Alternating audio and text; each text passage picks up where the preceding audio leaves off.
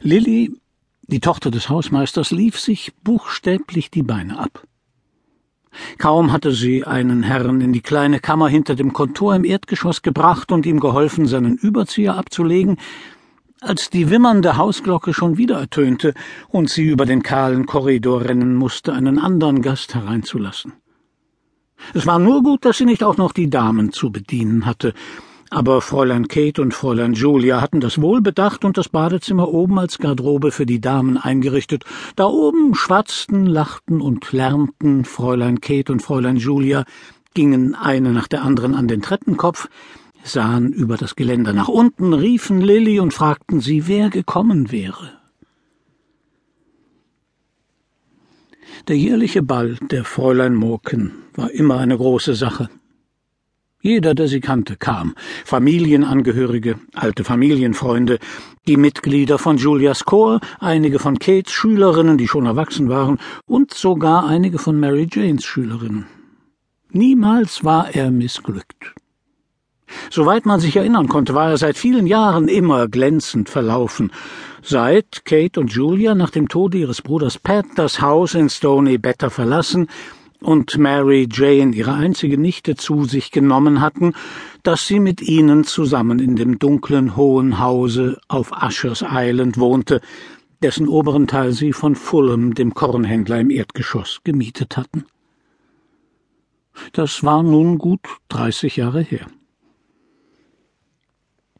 Mary Jane, die damals ein kleines Mädchen in kurzen Röcken war, war jetzt die Hauptstütze des Haushaltes, denn sie spielte die Orgel in der Haddington Road. Sie hatte das Konservatorium absolviert und gab jedes Jahr im oberen Saal der Ancient Concert Rooms ein Schülerkonzert. Viele ihrer Schülerinnen stammten aus besseren Familien an der Kingstown und Dorkey Line. So alt ihre Tanten auch waren, sie leisteten doch noch was.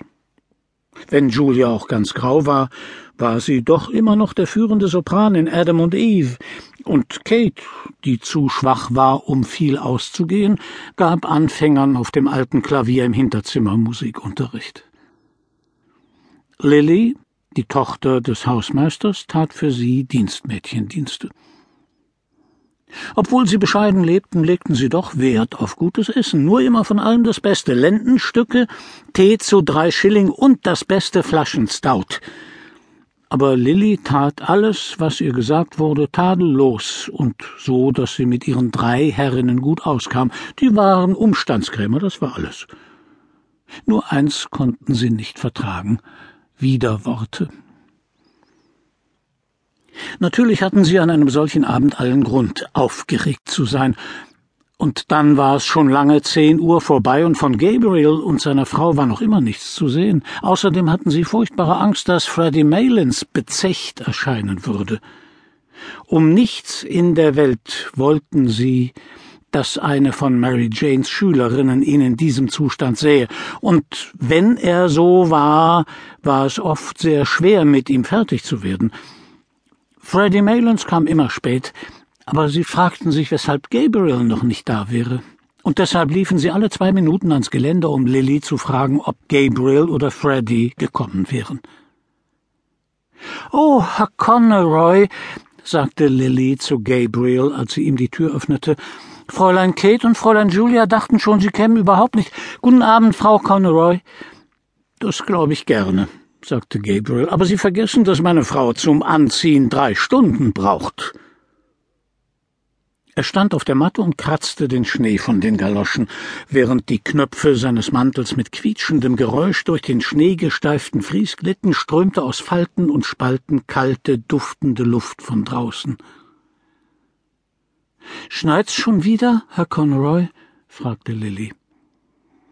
Sie war vor ihm her in die Kammer gegangen, um ihm beim Ablegen des Mantels behilflich zu sein.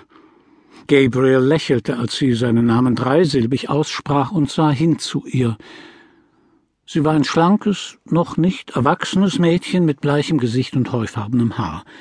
Das Gaslicht in der Kammer ließ sie noch bleicher aussehen. Gabriel hatte sie schon als Kind gekannt, als sie noch auf der untersten Treppenstufe saß und eine zerlumpte Puppe in Schlaf wiegte. Ja, Lilly, antwortete er, und ich glaube, dass es die ganze Nacht weiter schneit. Er sah nach der Decke der Kammer, die vom Aufstampfen und Schlurren der Füße auf dem Fußboden oben bebte, lauschte einen Augenblick dem Klange des Klaviers und sah dann auf das Mädchen, das seinen Mantel am Ende eines Regals sorgfältig faltete.